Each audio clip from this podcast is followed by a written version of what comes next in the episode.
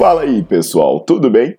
Bem-vindos ao Fitcast, Fitness com Cérebro. Eu sou Paulo Gentil, doutor em Ciências da Saúde, autor de best-sellers sobre emagrecimento, hipertrofia. Eu sou professor e pesquisador. Este canal foi feito especialmente para quem gosta de cuidar do corpo, mas não descuida da inteligência.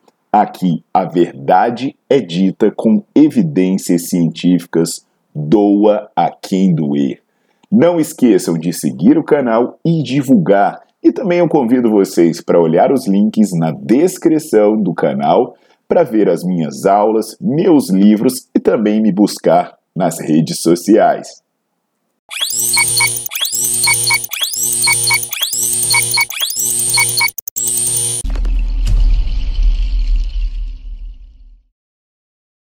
Paulo Gentil, e eu tô de volta para falar de suplemento, né? Putz, quando eu começo a falar de suplemento, eu acho que a galera já fala, ai, caralho, lá vem o Paulo da voadora, mais uma coisa para eu não acreditar. Isso, mais uma coisa para você não acreditar, para você economizar dinheiro, para você não ficar sendo feito de otário. E você começa a usar os seus dinheiros com coisas boas, né? Sei lá, vai comprar livro, vai pro cinema, vai tomar um vinho, sei lá. Mas não gaste com essas bostas, não. E a vítima da vez são os suplementos é, que prometem elevar os níveis de óxido nítrico. Porque o que, que eles prometem? Eles prometem principalmente para quem treina, né? Aumentar a vasodilatação, melhorar a recuperação, coisas do tipo. Então, vamos entender logo de cara. Óxido nítrico é um gás, velho. Você não toma óxido nítrico. Não toma, não tem. Ah, não, eu tô tomando. Não, não. Você não está tomando óxido nítrico.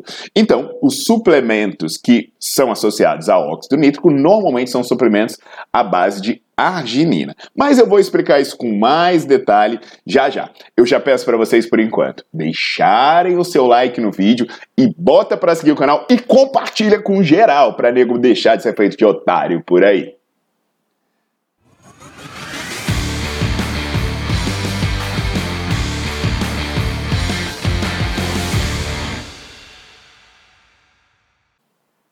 Então, pessoal, por que, que a gente fala disso, né, da arginina e do óxido nítrico? Porque como o óxido nítrico é formado? Você tem a L-arginina, você tem o NADPH, você tem íons de hidrogênio e você tem oxigênio. Aí você junta isso tudo, a arginina, o NADPH, hidrogênio e oxigênio, você soma eles e resulta em óxido nítrico e citrulina e NADP. O que que tem ah, então na suplementação? Você não pode tomar óxido nítrico, como eu falei, é um gás altamente ativo que já era. É, não tem como você é, tomar comprimidos de gás, né? A galera que fala isso daqui a pouco tá é aquela que tá, tá engarrafando peido, né? Acha que dá para fazer essas coisas. Então o óxido nítrico e o óxido nítrico, tá? Ele tem efeito na vasodilatação, ele tem associação com produção de força, com síntese proteica, com ativação de células satélites. Mas a diferença entre o remédio e o veneno é a dose. Altas quantidades de óxido nítrico também podem ser tóxicas. E aí, né, as pessoas pensam assim: nossa, mas se ele tem tanta coisa positiva, de repente seria bom eu elevar a quantidade de óxido nítrico do meu, no meu corpo. Só que, como eu não posso ingerir o óxido nítrico, o que, que eu vou fazer? Eu vou ingerir a arginina. Por que, que eu vou ingerir a arginina? Porque, como ela faz parte do processo de formação do óxido nítrico, eu aumento a quantidade de arginina e, consequentemente, eu aumento a quantidade de óxido nítrico. Aqui já começa a brincadeira. Por quê? Existe um paradoxo aí na história. A saturação da reação mediada pela óxido nítrico sintase, ela, é, ela satura com 3 micromoles por litro de L-arginina. Ah, Paulo, então se eu atingir essa concentração de 3, a reação satura. Ela, ela já era, não, não tem como eu acelerar mais. Só que, normalmente, presta atenção, ela satura com 3. Normalmente, a sua saturação ela já é de 40 a 100 micromoles por litro. Caramba! Ou seja, nada, nada, você sem tomar nada, você já tem 33 vezes a quantidade de arginina que você precisa. Aí alguém pode falar: nossa, mas será que nunca vai precisar suplementar? Pode ser. que algumas pessoas, por exemplo, com problemas cardiovasculares, se beneficiem da suplementação de L-arginina para melhorar uh, algumas funções cardiocirculatórias. Só que, na boa, quando você pensa em uma pessoa saudável, os estudos são consistentes tomar L-arginina não aumenta a produção de óxido nítrico. Então, se você toma um suplemento que está escrito óxido nítrico no rótulo, você está tomando L-arginina e não vai aumentar a produção de óxido nítrico. Se você for saudável, não vai aumentar. E aí a gente pensa assim, poxa, mas por que diabos, gente? Poxa, eu tô dando arginina, por que, que meu corpo não aumenta o óxido nítrico? Gente, eu falei, a diferença entre remédio e veneno é a dose, sabe? O excesso de óxido nítrico, ele tá associado com choque cardiogênico, então seu corpo é inteligente. Ele fala, opa, eu vou ter o tanto que eu precisar. Ah, mas eu não quero ser saudável, né? Eu quero ser monstrão, eu quero ganhar força, eu quero ganhar massa muscular. Tá, que, que os suplementos dizem sobre isso? Bem, tem um estudo de 94 do Wahlberg Ranking, é, que ele pega jovens treinados e ele dá 8 gramas de arginina. É arginina pra caceta, velho.